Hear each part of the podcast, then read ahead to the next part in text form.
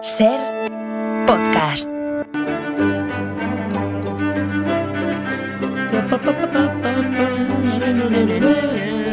Se podía haber quedado Aitor Albizua y cantar un poco, que lo canta todo él. Esto es un nonay nonay, Es en el fondo es un nonay nonay. Buenas tardes, Nieves, ¿qué tal? Hola, buenas tardes. Oye, esto de hoy, fíjate, con lo, con lo que hemos estado hablando ahora de- del avance de la ultraderecha y cómo se responde, la ley, la política y tal y cual. Yo esto de hoy que vas a contar, no sé si anunciarlo como la crónica del primer golpe de Estado de nuestra historia, como un análisis del enfrentamiento entre la corona de Aragón y la de Castilla, que tanto ha influido en nuestra realidad actual como país, o, tercera opción, que casi la que más me gusta, tal vez empezar por una figura, la del bastardo, la del hijo ilegítimo, muy abundante en las familias reales y que da mucho, muchísimo juego, incluso en la ficción. Sí, porque además yo creo que estoy, estoy, estoy influenciada, porque como estoy viendo Juego de Tronos, lo reconozco. Además lo estoy, estoy viendo Juego de Tronos del tirón. Me dio pereza sí, en sí, su momento y No, no, no, no, ahora sí, sí. uf. No me estoy dando tregua, ¿eh? Voy, voy ahí a muerte. Y cada vez que me encuentro para esta sección de acontecidos con un posible tema de guerras, de reyes, de traiciones, es que me voy a buscar paralelismos. es que- y lo encuentro. Bueno, seguramente son semejanzas que funcionan solo en mi cabeza. No te creas, no pero, te creas, Pero no te a, creas. mí, a mí digo, uy, esto es como esto, es como lo otro, ¿no? Y eso me ha pasado con el asunto de hoy. Porque un día como hoy, 23 de enero, pero de 1677, el hijo bastardo del fenecido rey planeta. Al rey planeta, sí, es muy divertido. El rey planeta. Felipe IV era. Pues este hombre se encontró por primera vez con su hermano Carlos II, que era el hijo guay, era el hijo oficial, pero era el Tolai. Era el, Carlos II, Mm, el Piltrafilia.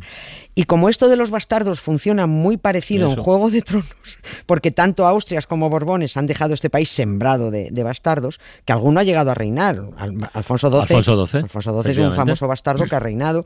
Y puede también que fuera bastardo el más tuerzo, Fernando VII. Hasta no lo sabía. Sí, es posible. Si hacemos caso a su madre, que dijo, ninguno de mis hijos lleva sangre borbón. Ah, entonces, bueno, Esto eh, lo dijo su madre, no sé si para fastidiar al marido o porque era... pero es una fuente. Sí, sí, sí, pero ella dijo que ninguno de sus hijos llevaba... Bueno, pues em, puede que... Puede que sí, que. Pero es que también hay, hay otros que han llegado a ocupar el trono. Sin ocupar el trono han alcanzado muchísimo poder, como ocurre también en, en Sí, la sí. serie. Y este fue el caso de Juan José de Austria, Juanjo, yo lo llamo Juanjo, que es el que, eh, el que nos ocupa hoy. Y y que tuvo un bastardo antecesor, eh, que era el famoso Juan de Austria, del que mira tú no nos hemos ocupado nunca. Mm.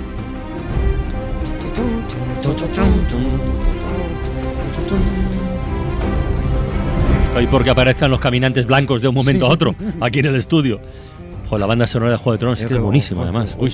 Oye, por lo que recuerdo, eh, sí hemos hablado en otras ocasiones de, de Juan José de Austria, ¿no? Sí, que sí, no fue el único bastardo de Felipe IV. Porque Felipe IV tampoco tuviera una única amante. Podía ser una, pero hubo más. Este era un máquina. Hubo más, ¿no? Este era- un máquina. Bueno, tuvo ni una, no tuvo ni dos, no tuvo ni tres, tuvo unas 30. Amante arriba, amante abajo. Y bastardos, pues tuvo 30 según algunos, otros dicen que unos pocos menos, otros dicen que unos pocos más. Pero bueno, bastardos por un tubo. Madrid estaba sembrada de bastardos del, del rey. Si contamos en una ocasión por qué se decidió Felipe IV a legitimar precisamente a este Mm. como también hacen en Juego de Tronos, que dice, viene uno, te voy a legitimar, Sí. pues a ti no. ¿Por qué Juanjo fue el único de los bastardos que tuvo el honor de verse reconocido oficialmente? Bueno, ahora no nos vamos a entretener, si nos da tiempo al final lo recordamos, y si no, pues no, y me temo que va a ser que no. Ahora vamos a ese encuentro entre los dos hermanos, entre el bastardo y el Tolai. ¿Por qué se produjo, en qué circunstancias y todas estas cosas? Juanjo demostró ser un chaval muy listo, precisamente porque tenía sangre que no estaba mezclada, no era endogámica, no, no, porque es que eran, eran tremendos. Soy Juanjo, como era una era hijo de una actriz, Ajá. María Calderón, la, la Calderona la llamaban, bueno, pues salió un chaval muy listo, era muy aplicado, era muy currante, era un tío así guapete y era un crack en, en política porque tenía, tenía mm, mano izquierda. Es que a partir de que su padre lo legitimó, ya fue tenido en cuenta para, cu- para cumplir misiones de, de Estado. Pero listísimo. entonces, por situarnos, ¿quién era el mayor? ¿El, el bastardo Juanjo o el otro? El, eh, Juanjo era el mayor. Juanjo era el mayor, vale. Cuando nació el Tolai, cuando nació Carlitos, Juanjo tenía 32 años. Hombre, Tolai cariñoso, Ya, ya, ya, era así un poquillo, que él no tuvo la culpa, pero era así un poquillo. ¿eh? Eh, eh, Juanjo tenía 32 tacos ya. Y, ta- y también tenía el culo pelado de participar en, en- en batallas, de negociar en nombre de la corona. De hecho, iba solucionando los marrones de su padre y del cretino del conde duque de, de Olivares. Por ejemplo, oye, en el, en el Principado de Cataluña, donde Felipe IV y su valido la liaron muy, muy, muy parda. Pues Juanjo fue a, a Cataluña cuando el territorio estaba en estado de, de rebelión, negoció, convenció a su padre para que se respetaran los fueros catalanes, prometió a los catalanes que no iba a haber represalias por la bronca. Eh, Es que se le daba muy bien la mediación y la, y la política. Pero bueno, pese a que calmó los ánimos y lo arregló todo, pues en esta que fue el rey y se murió. Aquí no le ha pasado. Juanjo tenía ya 36 tacos, pero claro, subió al trono no el hijo legitimado que era él, sino el legítimo, eh, Carlos, Carlitos II, que tenía cuatro años. Cuatro Ahí años, tienes al sí. rey con cuatro años. Evidentemente era un mocoso que todavía se meaba encima y no, no sabía ni hablar. Así que la que reinaba era su madre, eh, la regente Mariana de Austria. Eh, esta mujer ni repajolera idea de gobernar, pero nada de nada. Es más, bastante torpe, muy torpe.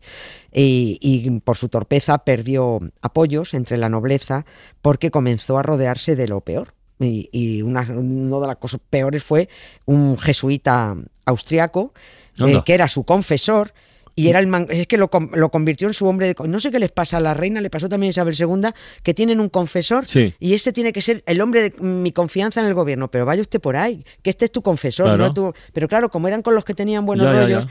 Les, les daban les daban todo todo el poder bueno pues em, Everardo se llamaba el- Everardo. Everardo Everardo. bueno, No pues era el, el jesuí- er- este era el mangoneador mayor del reino. Y por supuesto, al margen de todo esto, durante la regencia se quedó Juanjo, que había tenido mucha, mucha presencia, pues se quedó al margen. Se formó una junta de regencia presidida por la reina viuda, en la que se vetó la entrada del bastardo. Yo quiero que tú sufras lo que yo sufro. Y aprenderé a rezar para lograrlo. Yo quiero que te sientas tan inútil como un vaso sin whisky entre las manos y que sientas en tu pecho el corazón como si fuera el de otro doliera. Yo te deseo la muerte donde tú estés. Y aprenderé a rezar para lograrlo. Qué bueno puede ser Albert Pla, ¿eh? La letra de esta canción es maravillosa y muy oportuna. Sí, porque, a ver, eso pasa también en Juego de Tronos, ¿eh? Quiero decir que la- las madres de los herederos legítimos le tienen una tirria a los bastardos, vamos, que los odian Sí, lo- directamente. los ¿eh? odian, odian a los bastardos. Hombre, tienen ese puntito de razón porque eso significa que el marido te, te la ha pegado con otra. ¿no? Y de ahí ha nacido el, Mm. el- el bastardo. Ah, pero el hijo, ¿qué culpa tendrá, pobre? Claro, pero bueno, pues es- es un- es- el corazón tiene razones que la razón no comprende. Bueno, pues el caso es que sí odian a los hijos de las, de las otras. Aunque en este caso Felipe IV no se, lo, no, no se la pegó a ella, se la, se la había pegado a la, anterior, a la anterior mujer.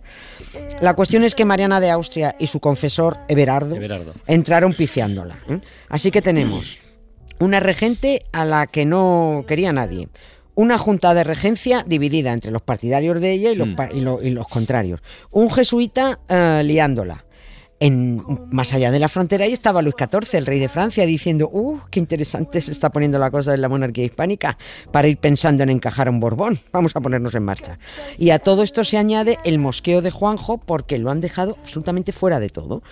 Así que Juanjo, Juan José de Austria, inició una campaña propagandística contra la reina viuda, sembró Madrid de pasquines, encabezó un par de conspiraciones contra el jesuita Berardo. Eh, no había pruebas de que fuera él, pero vamos, estaba clarísimo. Casi lo pillan y tuvo que salir por pies. Claro, ¿dónde se refugió? Pues en el lugar donde, de- donde había dejado un buen recuerdo, en el Principado En de Cataluña. Cataluña, Claro. Allí se instaló en Barcelona y desde allí continuó su campaña contra el gobierno de la reina viuda y su válido jesuita Metepatas. Inundó Castilla de panfletos, calentó el ambiente contra la reina, mm, reclamó reformas y poquito a poco fue reuniendo apoyos incluso en la Villa y Corte. Tenía muchos apoyos en la Corona de Aragón y en el Principado de Cataluña, pero en la Villa y Corte tenía también muchos partidarios. En su intención estaba llegar a Madrid y montarle un pollo a la regente. Salió de Barcelona con 300 jinetes por la A2, era prácticamente, es que Sí, el, sí, sí, sí, recorrido era, dos, prácticamente, dos, eh, era prácticamente la misma, la autovía 2, la, la de eh, Madrid-Barcelona o Barcelona-Madrid. Llegó a Lleida, tuvo allí un recibimiento alucinante y según avanzaba se iban sumando fuerzas y se iban sumando hombres.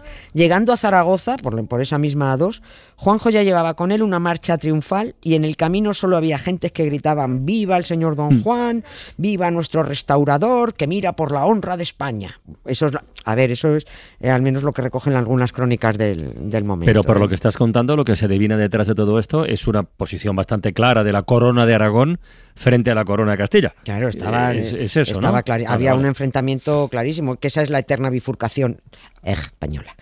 Eh, Claro. Es esa falsa Sí, unión de coronas Sí, sí. que por mucho que pregonaban, pues no existía. O sea, había un país administrativamente unido, pero emocionalmente era, era otra historia. En Cataluña, Juanjo era un fugitivo del poder central que buscó refugio en Cataluña y encontró acogida en Cataluña. Pues, pues ya está.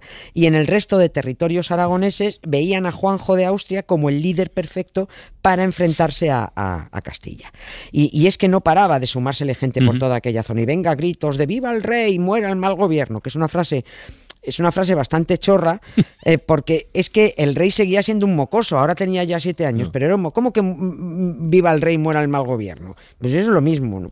La reina viuda en Madrid eh, empezó a acojonarse un poquito, Claro. mandó a su confesor a Roma diciendo me voy a quitar a este de en medio, que es el, el problema, el jesuita, lo quitó de en medio, bueno, como, como, como embajador, que lo, lo mandó allí que, que, bueno, fíjate, en Roma se vive, se vive a cuerpo, se, se vive a cuerpo de rey ahí. Que también se hace ahora, ¿eh? ¿A dónde envías a alguien que no te ha servido prácticamente para nada, pero te la quieres quitar de encima de forma elegante? O, o porque quieres No. premiar, bueno, por enviar de embajadora con el Papa.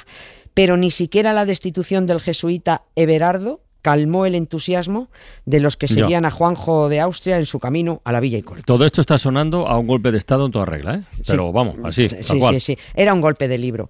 Muchos historiadores consideran que este fue el primer golpe de Estado que se dio en España. En- si con lo, lo consideramos el conjunto del Estado, porque si hablamos de Castilla, Isabel la Católica ya había dado antes un golpe de Estado para usurpar el trono sí. A, la, a la legítima heredera. Pero bueno, por ir resumiendo, aquel primer golpe de Estado quedó en nada. Juanjo no pasó en la A2 de Guadalajara. ¿eh? Porque ahí, bueno, se calmaron los ánimos, la reina regente lo nombró virrey de Aragón para que se callara y las cosas, bueno, pues se calmaron un poquito. Cuando Carlos II alcanzó la mayoría de edad y accedió al trono, ojo, con 14 años, quiso entrevistarse con su hermano Juanjo, claro. porque, coño, es mi hermanico. Pero su madre le dijo, no, hijo, de eso nada, con el bastardo tú no te entrevistas ni de coña. La nobleza estaba ya hasta el gorro de que pese a que la mamá había dejado la regencia, siguiera influyendo en las decisiones del, del, del Tolai. Así que, bueno, es- es- está, está, está registrada la primera huelga de nobles con la reina. Se negaban a ir a misa con ella, eh, se negaban a acudir a los besamanos, no acudían a las fiestas con ella. Gran sacrificio. Sí, sí. Apart- no, pues no ceno contigo hoy, querida. Apartaron al rey chavalín de las garras de su madre y firmaron una carta exigiendo a la reina que se estuviera quietecita y reclamando Ya. la presencia de Juanjo en Madrid como principal ministro. Pero sigue teniendo esto pinta de otro golpe de Estado, en este caso con la nobleza Sí. como protagonista, Sí, ¿no? sí, sí. O sea, Juanjo dio uno y aquí la nobleza arreó un golpe de Estado directamente. En la práctica lo fue, No. aunque no se trataba de derribar al rey, sino a sus mangoneadores. Aquel 23 de enero de 1677, por fin, Juanjo entró en Madrid protegido por 15.000 hombres, jaleado en las calles como si llegara con la Eurocopa prácticamente, y por fin se encontró con su hermanico pequeño, con el rey Carlos II. Juanjo agarró las riendas del gobierno, lo hizo casi todo bien, curró como una bestia y curró tanto, tanto que se murió dos años después de tanto currar. Colorín colorado. That's life. That's what all the people say. You're riding high in April, así es la vida, amiga. But I know I'm gonna Por perdido ya la di, cuando el yugo de un esclavo como un bravo sacudí. When I'm back on top, back on top in June. I said that's life. Mañana más nieves. Para no perderte ningún episodio, síguenos en la aplicación o la web de la SER, Podium Podcast o tu plataforma de audio favorita.